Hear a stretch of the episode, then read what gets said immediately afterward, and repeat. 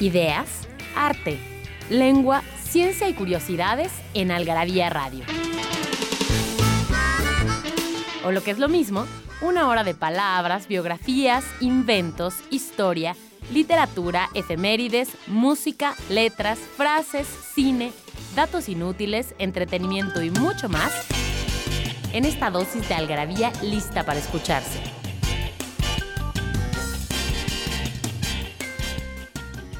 Algarabía Radio. Primero, el principio. Inquipit.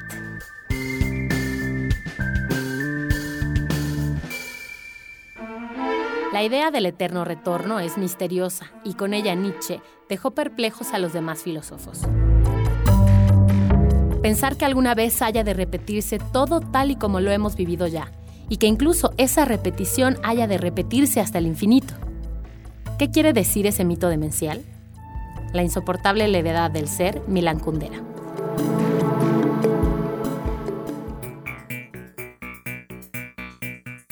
Hola, ¿cómo están? Buenas noches, buenas mañanas, buenos días o buenas tardes. Buenos San lunes, buenos San martes, buenos sábados en la mañana o buenos domingos en la tarde. Este programa es para escuchar en cualquier momento, en el tráfico, en el baño, en la cama, tirados, con alguien o solos, con pareja o sin pareja. Esto es Algarabía Radio, que es un programa dedicado a la cultura, al lenguaje, a las ideas, a las artes, a la ciencia, a las curiosidades, a muchísimas cosas que pues todos los días están alrededor de nosotros y que a veces no reparamos en ellas. Y como ustedes saben, Algarabía tiene este intento, este intento de llegar a la gente, de llevar las cosas a la gente, que la gente no tenga que ir por ellas, ¿no? Sí, sí, ¿cómo es Carlos que está aquí acompañándome? Carlos Bautista Rojas, editor de Algarabía. Hola, ¿qué tal? Buenas noches. Sí, si Mahoma no va a la montaña. Pues eh, la, montaña va Mahoma. La montaña hace una este, transición este material hacia, hacia Mahoma. chingados de Mahoma, ¿no? Exactamente. Bueno, pues sí, eso es lo que tratamos de hacer llevar la montaña a Mahoma. Y en esta ocasión estoy de plácemes porque, bueno, como siempre está en los controles Daniel Moral. ¿Cómo estás, Daniel? Está feliz con el tema que nos toca porque ya vio la película y quiere saber más del tema. Y Mónica, Mónica Alfaro Altamirano, que, bueno, pues también ahí está. Ya te iba a decir también Mónica Bautista y Nova. No, ¿qué pasó? ¿Qué pasó? ¿Qué pasó? ¿Qué pasó? Pobrecita. Juntos pero no revueltos. Ajá. Oye, este, y bueno, pues estamos aquí para hablar de Alan Turing en un artículo muy, muy emblemático que publicamos en la Gravia hace ya mucho tiempo, mucho antes de la película, mucho antes de todo este furor, que se llama Requiem por un genio. Y yo creo que vale la pena hablar de Alan Turing porque independientemente del personaje y de la fatal, digamos, este, fatal final de su vida, tiene mucho, mucho que ver con lo que nosotros hacemos todos los días, con el iPhone que usamos, con el que estoy contando ahorita el tiempo, con las eh, computadoras que utilizamos y con muchísimas cosas más. Pues sí, de hecho es el considerado el padre de la informática. Eh, se dice que hay una leyenda por ahí de que por eso las computadoras de la manzanita tienen una manzana mordida, porque eh, pues él murió al morder una manzana, fíjate como Blancanieves. Envenenada. envenenada, una manzana envenenada con cianuro. No se sabe si fue él personalmente el que la el que, el que le puso el veneno o le pidió a alguien más que se lo pusiera. Pero sí, él, él ya quería morirse. Es, eh, evidente que él pues ya estaba muy infeliz. Bueno, lo habían castrado químicamente. Eh, pues lo habían eh, juzgado por ser homosexual, que en Inglaterra todavía hasta los años 60. 60, pero fíjate, no se quitó hasta Irlanda del Norte hasta el 82, siguió siendo no es ilegal, sí, siguió siendo motivo de cárcel y hasta de trabajos forzados, por ejemplo. Oscar Wilde muere, muere por eso, digamos, no, no muere en la cárcel, pero no, ya, pasa mucho tiempo ahí. Ya casi moribundo lo dejan salir porque pues ya, ya, ahora sí que para morirse, ¿no? Sí, ahora sí que lo dejan salir para que vaya a morir a otro lado. Sí, sí, sí. Y fíjense que, que Alan Turing, como dice, que tuvo un, un destino extraño y fatal, ¿no? Que unos dicen que lo mataron, otros dicen que él se suicidó, etcétera pero tenía esta cosa de la castración química que realmente lo que te dan son hormonas. Sí, y a mí que me han dado hormonas algunas veces en mi vida, no saben ustedes lo que te puede sentir. O sea, Sí, claro. de verdad es lo peor que te puede pasar. O sea, es horrible, es espantoso, causa depresión, causa nervios, causa temblorina, Ansiedad. ansiedad, no ves bien, de este mareos, desmayos, somnolencia, es decir, o, o insomnio. o insomnio, es decir, de verdad, de verdad, sí te lleva al suicidio, sí te puede llevar al suicidio Sí, una castración química. Bueno, vamos a hacer una canción que se llama Christopher y ahorita les vamos a contar por qué se llama Christopher y quién es Christopher en toda esta historia. Vamos a ir a un corte y regresando les decimos, les decimos que tenemos regalos para todos y cuál es la pregunta. Porque no hay mejor adicción que la adicción a las palabras. Palabrafilia. Abadía. En este lugar viven monjes o monjas, por separado, nunca juntos, consagrados a Dios y que por tanto permanecen ahí por el resto de su vida e incluso en su muerte. Sus restos son enterrados en esas mismas tierras. Esta palabra proviene de abad, cuyo origen es el arameo aba, que significa padre o papá. De ahí que los monjes a su cargo lo consideren el guía y el protector. En México se puede encontrar una abadía de hombres en Michoacán y otra de mujeres en Hidalgo.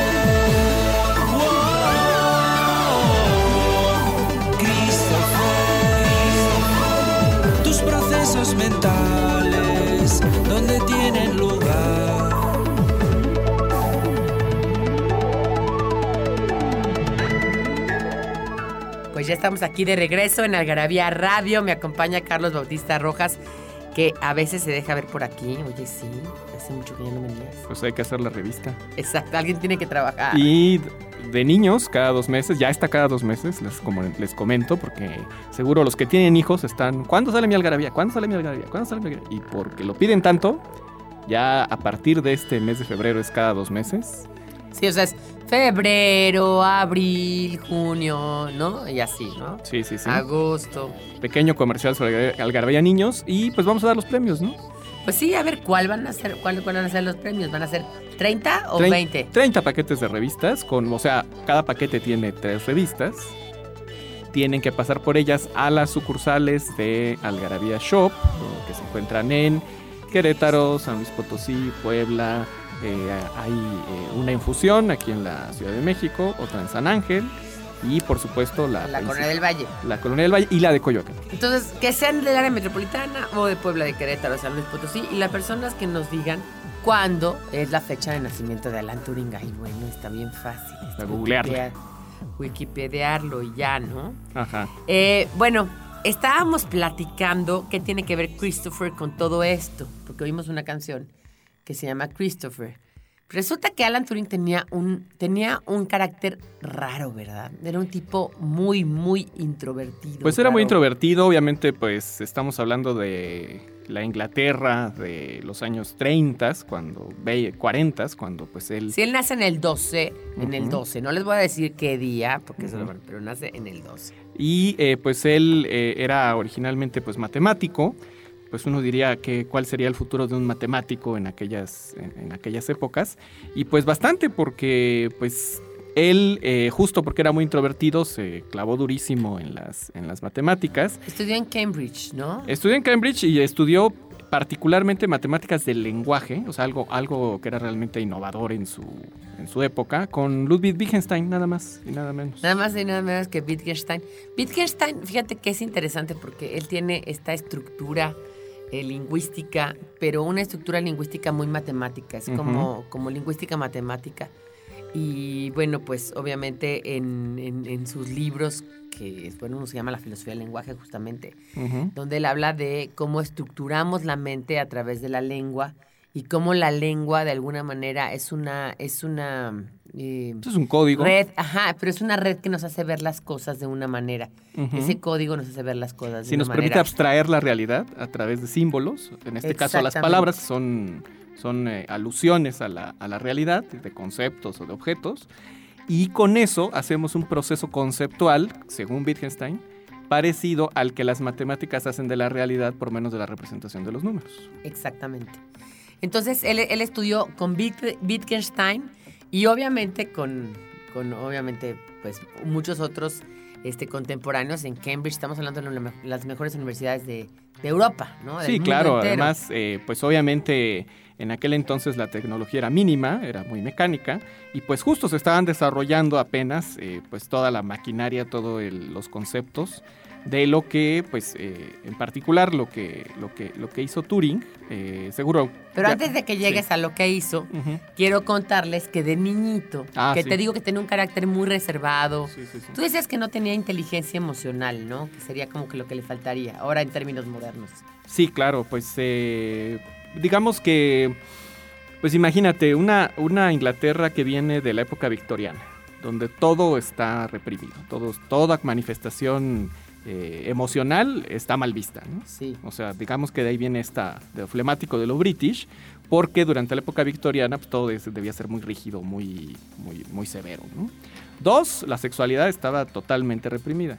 Y tres, pues él tenía tendencias homosexuales, ¿no? Entonces, este, de hecho, era, él era homosexual, pero eh, lo supo hasta mucho después, o sea, porque él- él, mismo no lo sabía, ¿no? No, claro que no, pero de niño enamoróse sin saber que estaba enamorado, o sea, creó un gran attachment, era muy amigo, un gran vínculo, como le quieran llamar, con un niño que se llama Christopher. ¿Por qué? Porque los demás, le, o sea, lo buleaban grueso en la escuela, no era un niño querido en el colegio, no era un tipo fácil, estaba siempre abstraído. Obviamente le gustaban mucho las matemáticas y la física y esas cosas, entonces se las pasaba resolviendo cosas y a los niños les caía pésimo, ¿no? es el Sí, típico bueno, ñoño. además era tímido, por lo mismo era tartamudo, como casi no hablaba.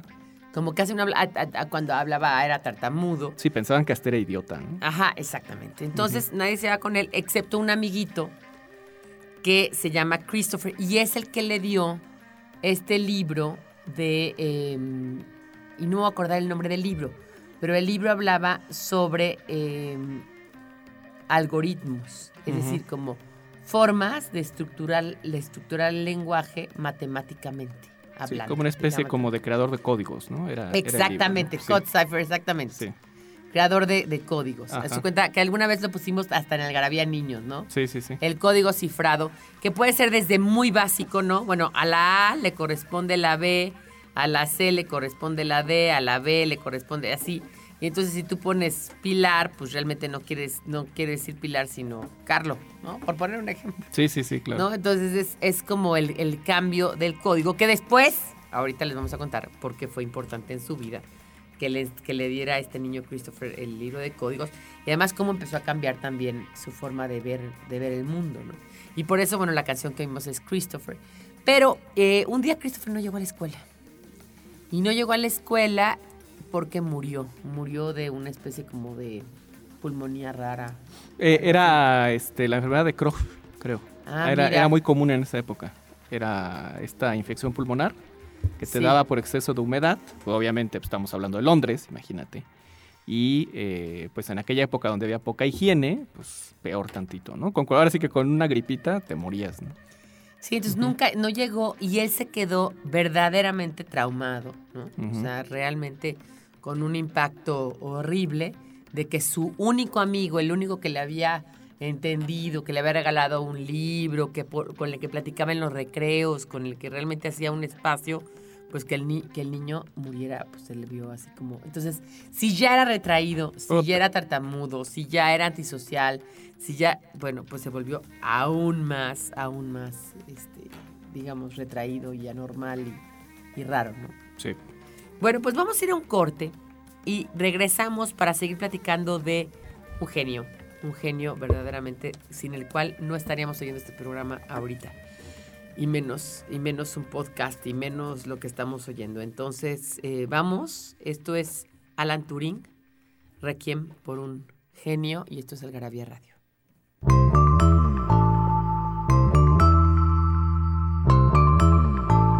Que hablan de lo que todos hablan,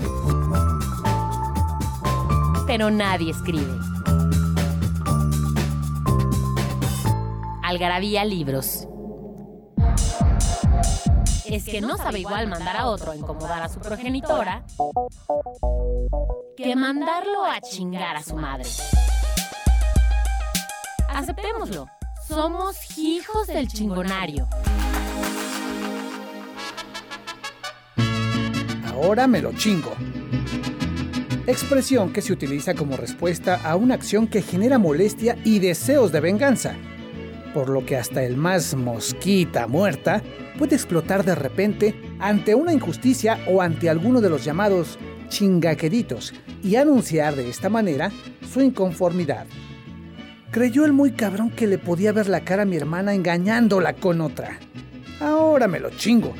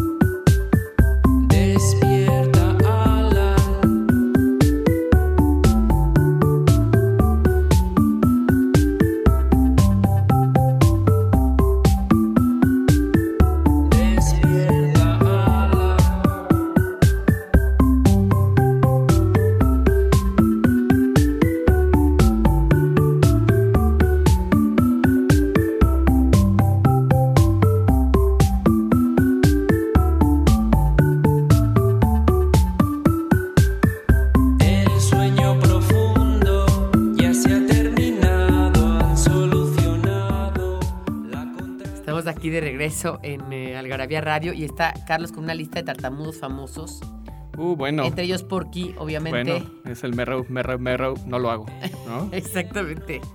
Y dices que ahí tienes, ¿a quién más tienes? Uy, bueno, pues está Borges, por ejemplo, que eh, se ha descubierto que muchos de los tartamudos no es un problema del habla, sino de inseguridad, Y de timidez. de timidez extrema, de ansiedad. Nosotros tenemos Eh. un este consejero. Ah, sí, Sí. sí, sí, sí. Pero cuando está en confianza se le, se le pasa, ¿eh? Sí. Exacto, entonces Sí. se quiere, que, quiere, quiere decir que es más de, de confidence, de Ajá. confianza, ¿no? Que, que de realmente un problema de las cuerdas vocales o... Sí, o claro. No, es un asunto más como de, de- de certeza de lo que tienen que decir, ¿no? Por ejemplo, está el rey eh, Jorge de Inglaterra, que también tiene una película sobre cómo un experto en el habla, australiano, se encarga de, de Es quitarle... lo- Jorge, Jorge V o sexto. Jorge VI. Jorge VI. Jorge VI es eh, nada más y nada menos que el hijo de la reina Victoria. Es, el, es el, el discurso del rey, hay una película. esa. Sí. Fíjate, Lewis Carroll, de hecho, era tan tímido que él solo se sentía a gusto jugando con, con niñas, por ejemplo. Sí, luego fue acusado de pedófilo, ¿no? No legalmente, nunca hubo ninguna prueba. Nunca hubo. Pero Pero se sí llevaba se le encontraron, se le encontraron fotos de las chavitas desnudas y cosas así, pero ninguna se quejó de nada, nunca hubo acusaciones de nada. Además, digamos que solo se sentía bien en su compañía y viéndolas, o sea, no, no pasaba de ahí. Reverendo, era reverendo. Sí, era reverendo, fíjate. Y matemático también. Y matemático también, y hacía juegos de palabras, se Sí. parece a Turing en algo. Y, y. Wittgenstein mismo, que fue maestro de Turing, justo él se dedicó a la filosofía porque eh, tenía problemas de- del habla. O sea, él quería entender por qué le costaba tanto Y sabes organizar sus ideas. Y no solamente del habla, era realmente el ejemplo del genio loco Wittgenstein. Sí, claro. Cuentan una anécdota que me encanta, que este que resulta que pues están un día ahí esperando el tren, ¿no? Él y la novia, no tenían nunca novias, pero la amiga, Sí, era novia. como confidente. Ajá, ¿no? Sí. Y entonces están esperando el tren. Y en el momento en que llega el tren, ellos siguen plática y plática. Porque, pues, claro, era así como genio loco que se le iba el santo al cielo. Y entonces ya va arrancando el tren. Ya se va. Y él sale corriendo. Y aborda el tren y se va. O sea, pero corriendo casi, casi como mosca, ¿no? Sí, sí, en el sí. tren. Y la niña, ¿no? La, la chava se queda llorando en el andén. Y se le acerca el, el guardagujas y le dice, el guardia, ¿no? Y le dice, no se preocupe, señorita, al rato pasa en 10 minutos, pasa en Inglaterra, pasan trenes cada 10 minutos. Y después pasa el otro tren y usted lo alcanza. Dice, no, no, no, es que usted no entiende. Él me venía a despedir a mí. Así de distraído. Así de distraído era. Sí, bueno, era ingeniero, era obviamente lingüista, era de origen austriaco. Y justo por su tartamudez, él quiso hacer estos estudios profusos del lenguaje para entender el por qué no podía hablar bien. ¿no? Al final, bueno, acabó haciendo un estudio eh, pues, histórico fundamental de, de la estructura del lenguaje, que ya lo mencionamos aquí. Y le dio clases a Turing. Y le dio clases a Turing. Y bueno, varios, eh, curiosamente, tartamudos célebres. Por ejemplo, Churchill también Churchill. que es célebre ahora por sus grandes discursos en la historia. Sí, pero si lo oyes bien, sí es cierto que repite y...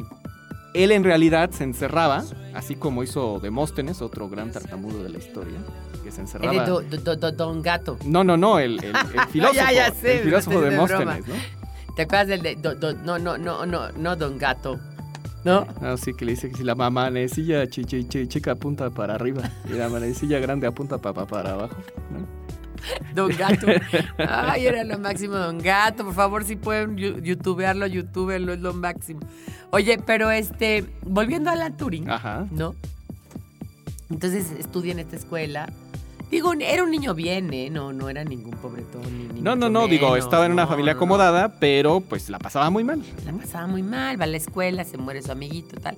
Y luego logra entrar a Cambridge, como dice Carlos, estudia con Wittgenstein y otros famosos, y eh, se convierte en un genio, ¿no? En un genio de cierta área de las matemáticas. O sea, no es que fuera un genio matemático en general, sino de cierta área, de la parte lógica y de... Justo él es el, pres- el, que sienta las bases de la informática como tal. Es decir, que la programación numérica pueda codificar órdenes o palabras de tal manera que eh, pueda organizar eh, información. ¿no? O sea, este concepto que ahora nos es tan fácil de que una computadora le O, aprietas o un tan botón. familiar, porque tan no sé familiar. si así fácil para nosotros tampoco es el concepto, pero familiar sí. Sí, sí, de que le aprietas un botón y ya te aparece la pantallita del gadget y lo deslizas. No, y- bueno, y espérate si no funciona. Sí, no, claro. ¿no? te enojas, lo mandas al. No, ay, Sí, sí, este, este iPhone no sirve para nada, ya lo voy a cambiar, etcétera, ¿no? Y además, bueno, hay competencia a ver quién tiene el más nuevo, etcétera. Pero eh, Alan Turing, como dice Carlos, entendió una cosa que yo lo podría resumir de esta manera, a ver si tú estás de acuerdo conmigo. Entendió que a través de algoritmos se podrían programar unas máquinas que él le llamó eh, Turing Machines. ¿no? Y esas se llamaba, se llamaban eh, computational machines. Eh, computational en ese entonces nada más se utilizaba para computare, que quiere, viene del latín, que quiere decir hablar. En- eh, que diga hablar, pensar, pensar, Sí. pensar, pensar. Hacer cálculos. En Hacer particular. cálculos, Sí. computar es hacer cálculos. Entonces, eh, y pensar un poco, pero en latín, en, Sí. en origen es, es- es, este, pensar, pero Es tienes pensar razón. en el sentido inglés, de ordenar. computational ya era hacer, ha- hacer cálculos y ordenar. Ajá. Entonces, las Turing Machines, él dijo, bueno, a través de algoritmos yo puedo programar una máquina que piense. Es decir, él lo que tenía idea es que la máquina fuera inteligente, pudiera resolver, resolver problemas que para un cerebro, por tiempo, por, por energía, por muchas cosas, era imposible resolver. Sí, claro. Sí, era como preconfigurar una, digamos, pues es una programación, alimentarla con cierta información y que te diera otro resultado. Entonces, él creó, él creó, así como lo oyen, una manera de darle la información a la máquina. Y la, la- la manera en que la creó es a través de un lenguaje Binario. 0-1. Sí, 0-1, binario. Sí, 0-1, claro. 0-1. Exactamente. Sí, porque era lo más básico que lo que podía funcionar. Porque recordemos que esta máquina era mecánica. A ver, eso es también muy importante. Sí, no, no había chips, no había eh, este, tarjetas madre, ni pantallas, nada, nada. Era una tarjeta, perdón, era una, era una máquina que eh, funcionaba como a un- través de rodillos, a través de... Sí, como de- si fuera una a máquina de través de valeros, a Ujú. través de... Ajá. Sí, claro, totalmente Engranes. mecánica. Sí, con, por supuesto, una conexión eléctrica, pero era pues algo muy rudimentario. ¿sí? Digo, una conexión eléctrica para que se pudieran, pudieran dar vuelta las manivelas y los, y los tornillos. Pero ya estás hablando tú de qué? ¿De la máquina de Christopher? ¿De No, la no, que no. hizo en, en el, en el en, ya en Bletchley Park? Porque no nos adelantemos. Ah, bueno. O sea, este sí. texto es del Sí, sí, sí. 32. On- Ujú. Se llama on, se llama on computational machines, ¿no? Dice eh, sobre máquinas que puedan computar, que puedan pensar, ¿no? Y poco después, ¿no? Este publica ese ensayo, creo que esa fue su disertación, según yo, tesis doctoral, Sí. ¿no? Se, se- se- se sale como doctor. Y poco después estalla la guerra. Sí, él entra a la facultad del King's College, que es Ajá. como, también en Cambridge, pero es digamos que era como donde iban los científicos más, prestigiados. Él entra en el 35 Ajá. y entonces es ahí donde publica este, este ensayo que, que dices del Uncomputable Entonces debe ser como del 37 ese ensayo, ¿no? Eh, del 36, lo Del publica en el 36 y, y tres años después estalla la guerra. estalla la guerra. Y mandan a llamar. eh, a ver, primero que nada, habría que hablar también de los vencidos, porque siempre la visión de los vencedores. Los vencidos también eran bien inteligentes. Tenían ahí unos Turings muy cabrones, porque Bueno, crean una máquina. Entre ellos estaba Heisenberg, casi nadie. Desde de entre ellos estaba Heisenberg. que se negó a resolver cómo, cómo crear la, la- las armas La- nucleares. la bomba atómica. La bomba atómica, se lo sabía. Él ya se- sabía. Pero se negó y, y hasta lo y metieron Bohr sí lo hizo.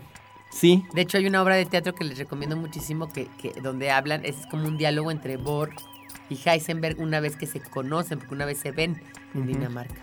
sí, sí, sí. Sí. Y bueno, resulta que lo que tú me estás diciendo es que eh, este, estalla la guerra y al, al estallar la guerra se dan cuenta que los alemanes tienen una máquina. Sospechan, máquina- sospechan, que sospechan. tienen un mecanismo de comunicación entre, sobre todo con los submarinos, porque no saben cómo descifrar, o sea, no existían sonares ni estas cosas, No, entonces no, no.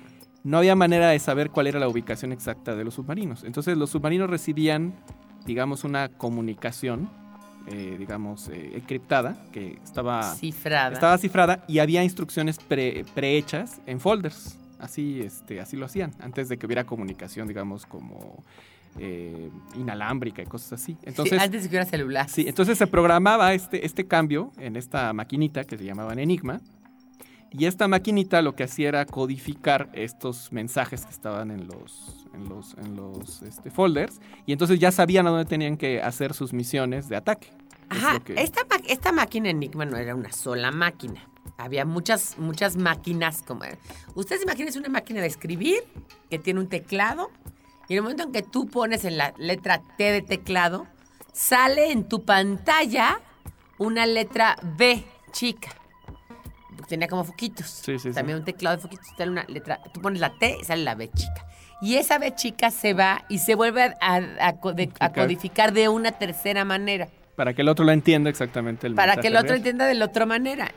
Pero lo que era interesante es que, de acuerdo a como tú pusieras los engranajes de la máquina, Sí, la, la, decodific- la codificación Siempre y decodificación iba a ser siempre distinta. sí. Eso es lo que lo único que recibían. El, el- el, digamos, como la frecuencia o la forma de, de configurar la máquina es lo único que recibían en cambios. Porque lo demás, pues se la seguían usando hasta que recibieran la, la siguiente orden de cómo configurar la máquina. Exactamente. Entonces, todas las 10 a, la- a las 12 de la noche cambiaban la siguiente, mandaban esa información de cómo volver a configurar. O si no había comunicación, tenían estos folders donde abrían las indicaciones y entonces ya le decían, ah, el siguiente código es tal. Entonces ya lo usaban de esa manera. Exacto. ¿no? Bueno, los ingleses, que eso sí no sé, no sé si tú lo sabes, se enteran de esto. Se enteran que, que hay una máquina, se enteran del enigma. Es, incluso consiguen una máquina enigma. Ah, bueno, eso es mucho después. Este, primero sospechan que existe un método de comunicación secreto entre los nazis porque uno, Los ataques de los nazis son muy certeros en cuanto a las rutas comerciales de los ingleses, es decir, eh, justo eh, le dan no a los navíos de guerra de los ingleses, sino a, a los que les daban suministros, alimentos, combustible, etc., que venían de los Estados Unidos. Ah, ok. Entonces, ¿no tenemos que hacer una pausa? Vamos a hacer una pausa. Vamos a hacer una pausa y volvemos aquí a Algarabía Radio, donde estamos hablando de Alan Turing, de Eugenio. ¿No sabes dónde ¿No tu dónde algarabia adicción? algarabia ¿Sabes dónde saciar tu algarabia adicción? En Algarabía Shop conviven todas nuestras publicaciones, objetos y mini almanaques. De los creadores de Algarabía y El Chingonario, Algarabía Shop. Palabras para llevar. www.algarabíashop.com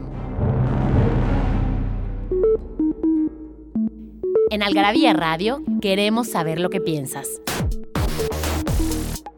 Encuéntranos en Twitter como arroba algarabía y en Facebook e Instagram como revista algarabía.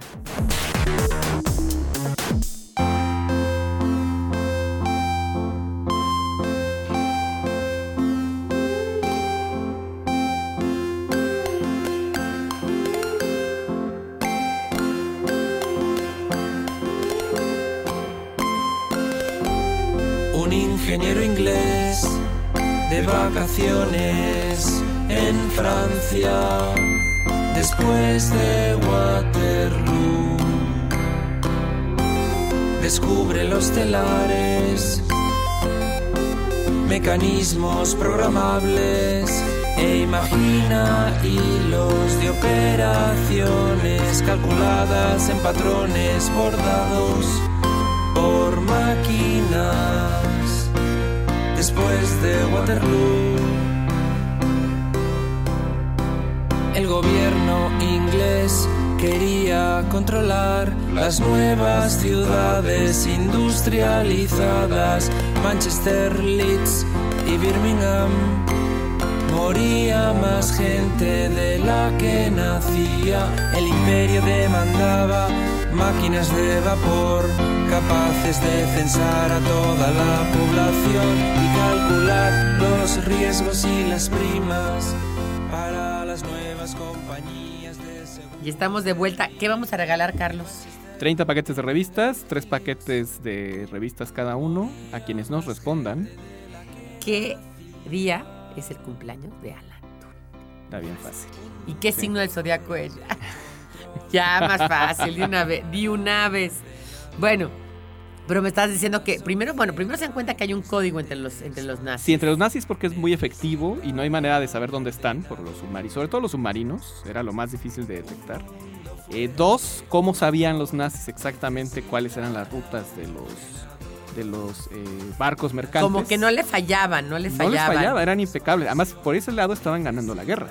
Porque si por un lado se les dificultaba por aire llegar y bombardear a, a Inglaterra, y por tierra había una resistencia bastante fuerte por todas estas modificaciones militares que hizo Churchill, de las que alguna vez ya hablamos. Que, eh, de hecho, Inglaterra estuvo a nada de haber conquistado Inglaterra, pero eh, pues cometieron ahí un...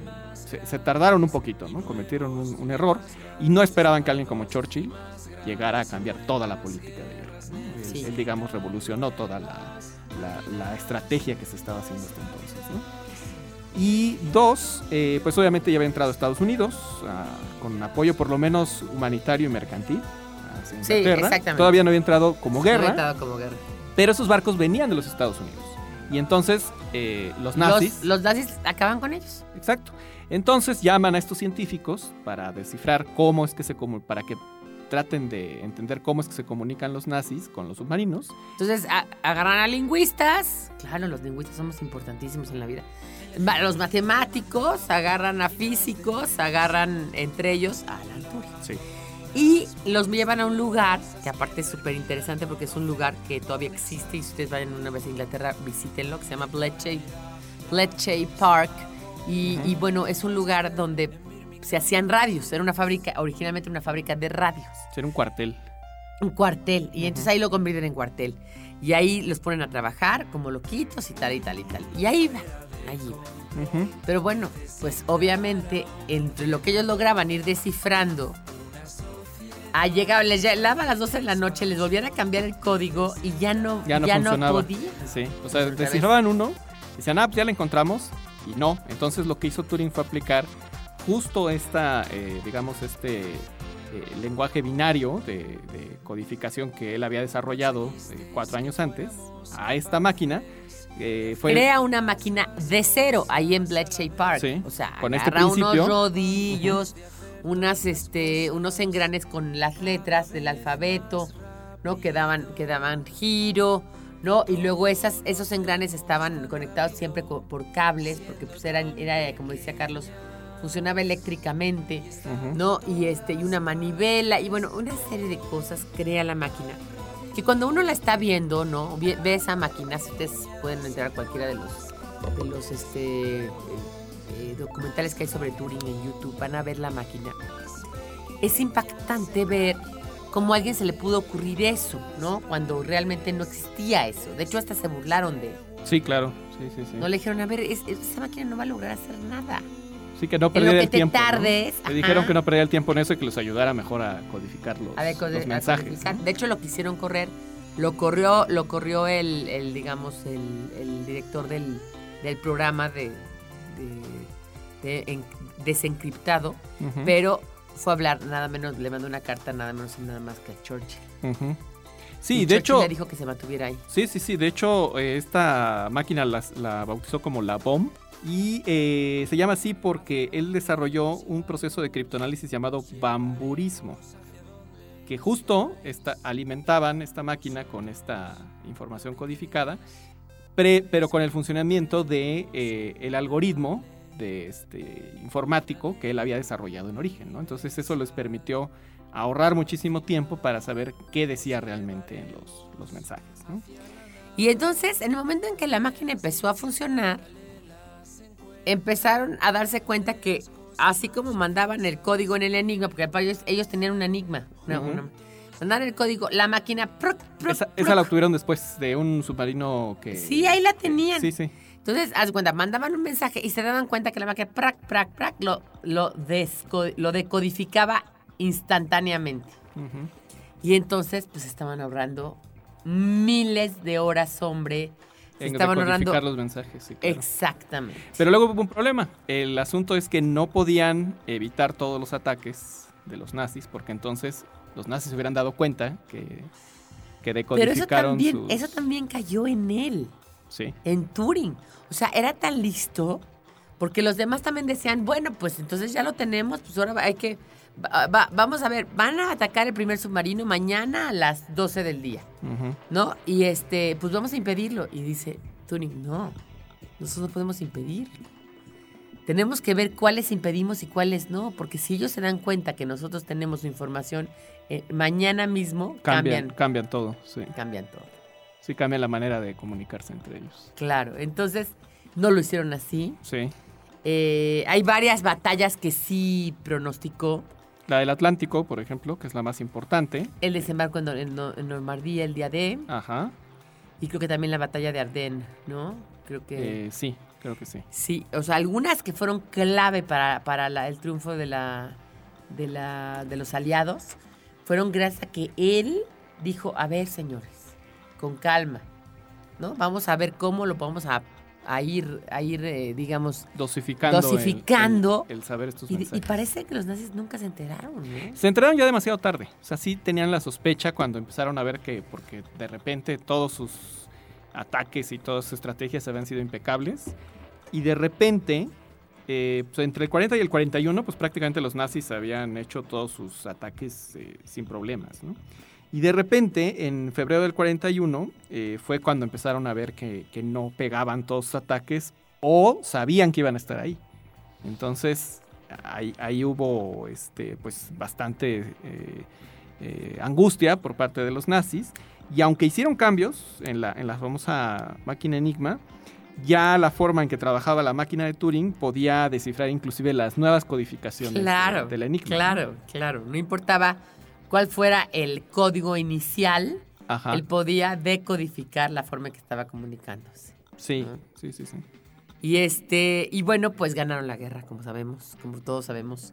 Lo peor de todo es que como era un proyecto secreto, eh, pues no le pudieron dar ningún reconocimiento a Turing, o sea, fue algo top secret. Nadie sabía qué había hecho, quién era, tal, a tal. Sí. ¿Y luego qué hicieron? ¿Lo mandaron a...? Estados a- Unidos en el 43 a trabajar en los laboratorios Bell. Ajá. A justo, este... Bueno, en el 42 ya habían casi mermado los ataques de los nazis, por lo menos de los submarinos. Y él eh, creó estos dispositivos, pero con eh, comunicación, es decir, por medio de la voz. O sea, logró eh, que no solo fueran códigos eh, eh, Escritos. escritos, sino hablados también. Ah, que eso también está súper interesante. Sí, lo hizo en Estados Unidos y eh, pues también porque cambió la forma de comunicación de los nazis. De- después del enigma empezaron a usar eh, mensajes codificados de voz y él también los, Los lo- pudo lo- decodificar. pudo decodificar para Estados Unidos. Sí, impresionante. Y bueno, resulta que después ya acaba yéndose, eh, acabando la guerra, él se acaba yendo a una universidad que según yo es la Universidad de Manchester. Y ahí en Manchester, pues empieza su vida normal. O sea, normal y no normal, ¿no? O sea, era un tipo medio raro, era un tipo medio no sé qué. Pero pues dijo, voy a seguir mi vida de genio loco. Pero bueno, siguió claro. la vida de genio loco. Y pasa algo interesante ahí. O sea, ¿cómo se dan cuenta que es homosexual? Bueno, él había estado comprometido con una tal Joan Clark. Sí, que era más... Pero le dijo, yo nunca voy a tenerte a ti porque yo no, no me gustan las mujeres. algo así. Sí, sí, sí. Era más como para llevar las apariencias. Para llevar las apariencias. Entonces ella nunca se quiso casar con él y entonces acabaron las cosas. Pero bueno, él se queda ahí en Manchester trabajando y de pronto alguien entra a su casa a robar. Como, ¿usted sabes esa historia de la del, burglary? No, esa no, esa no me la sé. Resulta que alguien entra a su casa a robar. Y parece ser que él da cuenta la policía. Mm. Pero cuando la policía empieza a investigar, se dan cuenta que no había sido alguien extraño, sino alguien que tenía llave Uy. de la casa. Y esa persona que tenía llave de la casa era una persona con la que él había tenido relaciones sexuales. Uh. Entonces ahí empiezan algunos de los primeros, digamos, indicios Ajá. De ¿no? que... de que él es homosexual, y que, como dice Carlos, hasta 1980 y tanto sigue siendo un delito. Vamos a hacer un corte y volvemos para seguir platicando de La máquina del enigma de Alan Turing.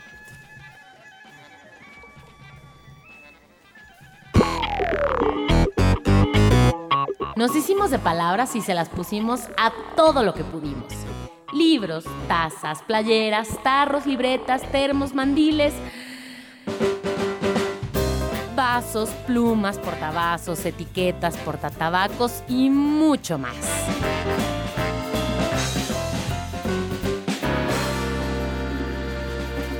Objetos irresistibles en algarabíashop.com. Perdido en la traducción. Las palabras indias bangala del hindi y bungalow del bengalí y bungalow del guyaratí son sustantivos que designan a un estilo de casas de un solo piso, revestidas con tejados o techos de paja, con amplias barandas o ventanales. La afición de los suburbios ingleses por este tipo de casas cambió el paisaje del siglo XX y en la actualidad los bungalows se construyen también por estos lares, sobre todo cerca de las costas, como un lugar independiente para vacacionar, por ejemplo en Acapulco durante los fines de semana o puentes.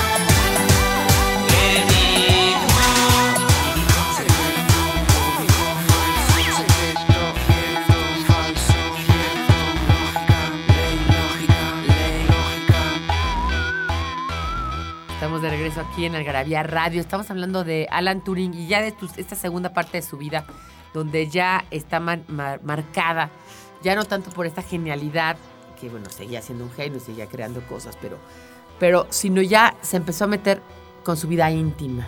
Sí, ¿no? sí, sí, sí, son ruda. Y no sabemos Alan Turing porque realmente así de su vida, de si le gustaba lo rudo o no en cuestión sexual, no Ujú. se sabe. Pero lo que sí se sabe es que tenía relaciones ya con hombres Sí, de manera consuetudinaria. sí, digo, era, tenía una libido enorme, entonces él, como parte, digamos, como para desahogar todo este, pues imagínate todo este estrés, toda esta carga, todo este trabajo intelectual, porque pues toda genialidad tiene, tiene sus... sus, este, Altibajos y sus... Pues, pues su- sus, sus contrastes, ¿no? O sea, todo eso lo tienes que compensar con algo, ¿no? O sea, los que son grandes artistas o se drogan o chupan o, o son jugadores, algo tienen para desahogar, o sea, alguna adicción o alguna pasión o algún algo tienen para liberar tanta tensión y tanto eh, trabajo que hay alrededor de eso, ¿no? Claro, claro. O sea, es- es- de hecho, no es, no es gratuito, es, es muy común.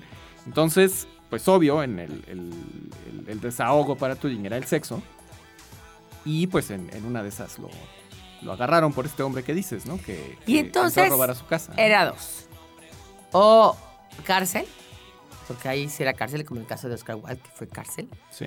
O aceptar la castración química. Sí, él aceptó justo porque no quería ter- eh, terminar su trabajo científico, ¿no? Eh, porque quería. Quería seguir. Seguir, dijo, seguir trabajando. "Quería- quiero seguir trabajando y quiero seguir haciendo cosas con las máquinas y quiero seguir haciendo cosas con, con- con, eh, los algoritmos, con la lógica, con lo que me gusta a mí, ¿no? Y de pronto, pues imagínate. Y una vez que lo fue a ver Joan Clark, eh, lo vio muy mal, le dijo, no puedes seguir así. Y dijo, es que ya no puedo, o sea, ya, ya, ya le temblaba la mano, ya se sentía muy, muy mal, ¿no? O sea, muy, muy mal. Les digo que las hormonas sí pueden ser este, realmente eh, veneno, veneno puro. Y bueno, él imagínate las dosis de hormona que te dan para hacer una castración química. No, pues es terrible. Castración química quiere decir que nunca más puedas ser, eh, que te vuelvas impotente, ¿no? Entonces te dan pura, puras hormonas femeninas, estradiol y cosas así. ¿no? Y le bajan la testosterona a todo. Y la testosterona es lo que te da también. La testosterona es la libido, en cierto modo, ¿no? Sí, es sí, sí. parte de la libido, ¿no?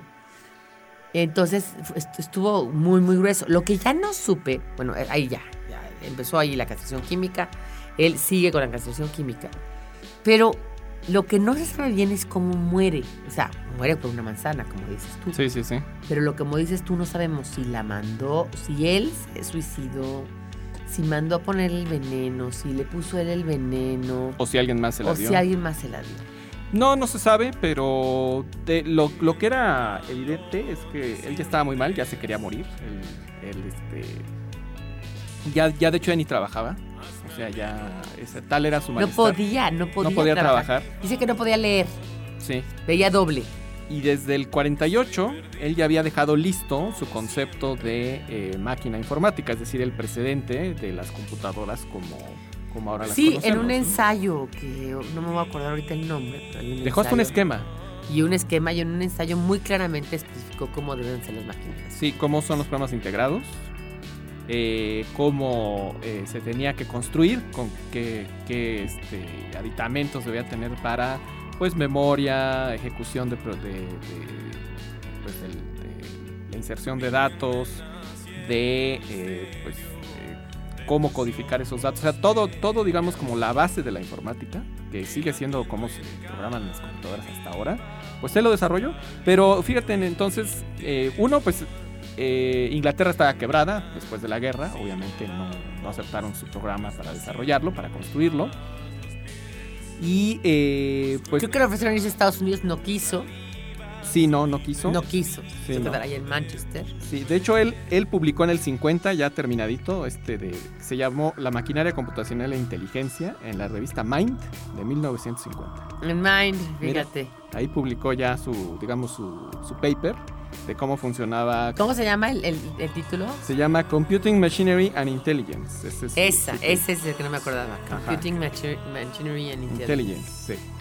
Y bueno, Oye. lo consideraron casi de ciencia ficción, ¿no? Exactamente. De hecho, tuvo muy buen eh, respaldo de la comunidad científica. Pero, eh, pues de- en el fondo, este, pues muchos dudaban, decían, este cuate está loco, ¿no? O sea, es casi, casi está hablando de ciencia ficción. ¿no? Sí, sí. Y, eh, y bueno, luego, ¿cómo encuentran el asunto? Bueno, lo encuentran muerto un día, Ujú. en 52, según la, la señora que le hacía el aseo.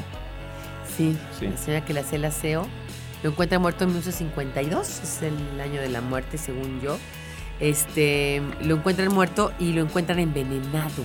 Y es por eso que, bueno, Steve Jobs, Con como cianuro. dice Carlos, Sí. con cianuro, le hace este homenaje en el logo de Apple. Sí, que es una... Steve Jobs lo, lo admiraba profundamente, ¿verdad? Bueno, creo que cualquier programador eh, científico, eh, sin duda, es, es como un héroe de, de- de- de- de las ciencias, ¿no? O sea, en, este, en particular es el papá de la informática. Y eh, curiosamente la manzana originalmente de Apple era de colores. Porque el sí, que tiene que ver con el arco iris, que tiene es lo que gay. ver con la, la bandera homosexual. Entonces es, digamos, como un doble homenaje. Apple nunca lo ha afirmado, pero tampoco lo ha negado. que- Claro. Que esa es la intención del, del logo.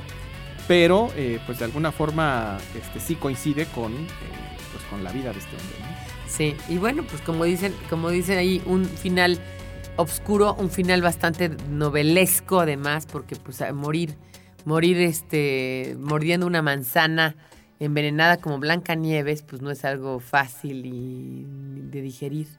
Y, y, pues de alguna manera, eh, yo lo que siento de ahorita es que Inglaterra tiene como ese, esa carga de la culpa. No, se hicieron esta nueva película que se llama, se llama, eh, en, en español le pusieron código enigma, pero en inglés se llama The Imitation Game. The Imitation Game, sí. Y, y bueno, es una película inglesa que evidentemente lo que trata es como darle un homenaje a este gran, a este gran sujeto, ¿no? Pero sí con un poco la culpa de, pues matamos a algunos de nuestros genios, entre ellos a, Oscar Wilde y a por Turing, gays, o sea, ¿no? por gays y, y no, y ahora qué, o sea, y ahora hay tantos gays en Inglaterra que están en contra de, o sea, no sé, como que como que no entender que la homosexualidad es parte de la naturaleza humana y que uno Sí. nace homosexual y que uno no se puede hacer homosexual. ¿No? Y este, y como yo, puse otro día, ¿no? Si ser homosexual está en contra de tu religión, entonces tú no puedes comer galletas porque yo estoy a dieta, ¿no? O sea, algo así.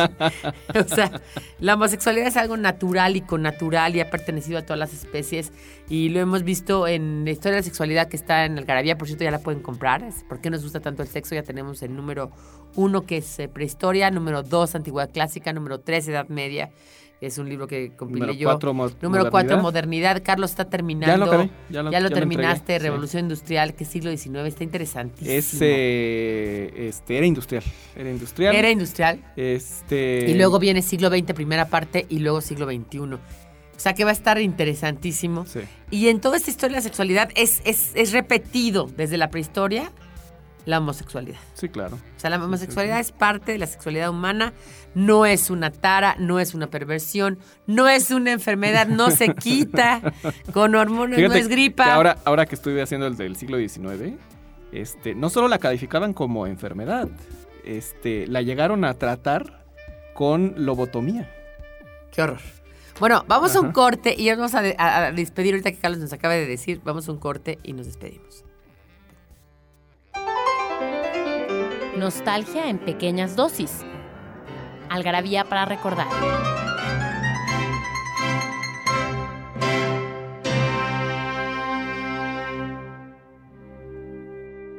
El 17 de marzo de 1942 se realizan los primeros asesinatos de judíos en el campo de exterminio Belzec. El 5 de marzo de 1960, Alberto Díaz captura la icónica imagen de Ernesto El Che Guevara, fotografía en la que el guerrillero aparece usando una boina negra y mirando a lo lejos. El 29 de marzo de 1989, en París, se inaugura la pirámide del Louvre, como nueva entrada al museo. La pirámide está hecha de cristal y fue realizada por el arquitecto IMPI. Tal? Estamos aquí de vuelta en Código Ciudad de México, en Algarabía Radio. Y bueno, pues eh, en este tema que tuvimos hoy de Alan Turing, eh, si ustedes se preguntarán, bueno, ¿y en dónde está el trabajo de Turing? Bueno, pues está en todos los programas informáticos que requieren una codificación matemática, es decir, todo. Todo lo que es informática tiene... Un pedacito de la, de la Turing Machine la- lo encontrarían dentro de su iPhone. Si, des- si desarmaran su iPhone y vieran la tarjeta, ¿no? Sí. Ahí verían. La tarjeta madre sería La el- tarjeta madre. que es el- la que establece, digamos, el orden de, de la información, ¿no? Y en la vida cotidiana, la famosa prueba CAPTCHA, es decir, estas letras distorsionadas en formularios de internet para Este, demostrar que alguien que entra a una página o solicita un download o algo o una contraseña no es un no es un bot, es decir, no es una programación artificial, sino una persona, está inspirada justo en la prueba de Turing, que es esta forma de eh, codificar algo y ponerlo de cierta forma que, eh, en este caso, los, eh, los programas no pueden ver. Y que te dieras cuenta si el que estaba del otro lado era, era un humano o era una máquina. Exacto.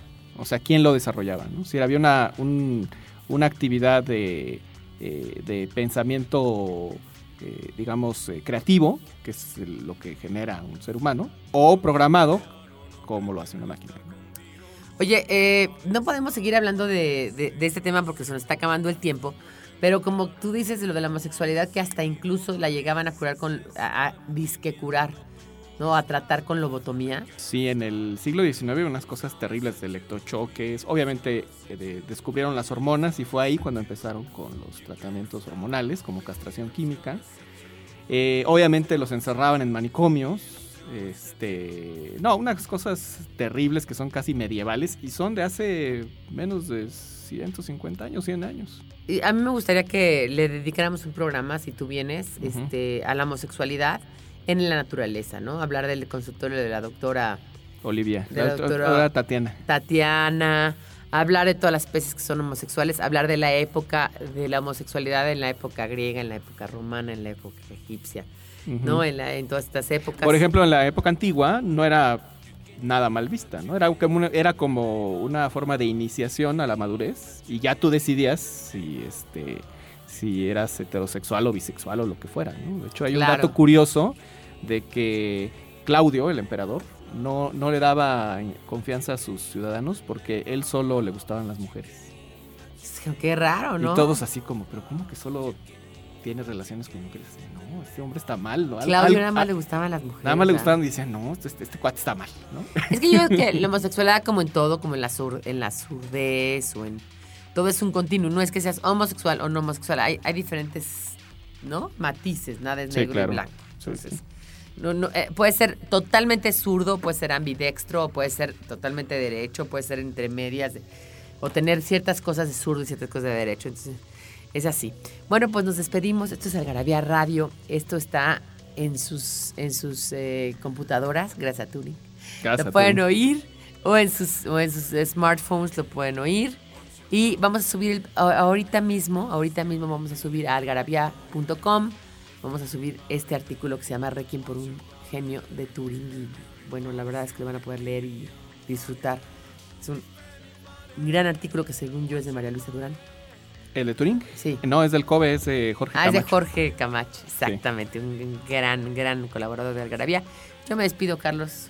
Igualmente, buenas no noches. olviden mandar sus respuestas cuando nació Alan Turing para ganarse unas revistas.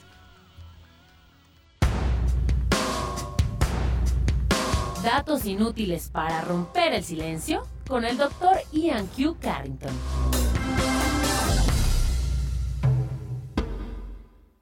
En la cueva de Camberels, en Francia, 100 años antes de Cristo y 200 después de Cristo, hay evidencias gráficas del uso del condón de materiales de origen animal.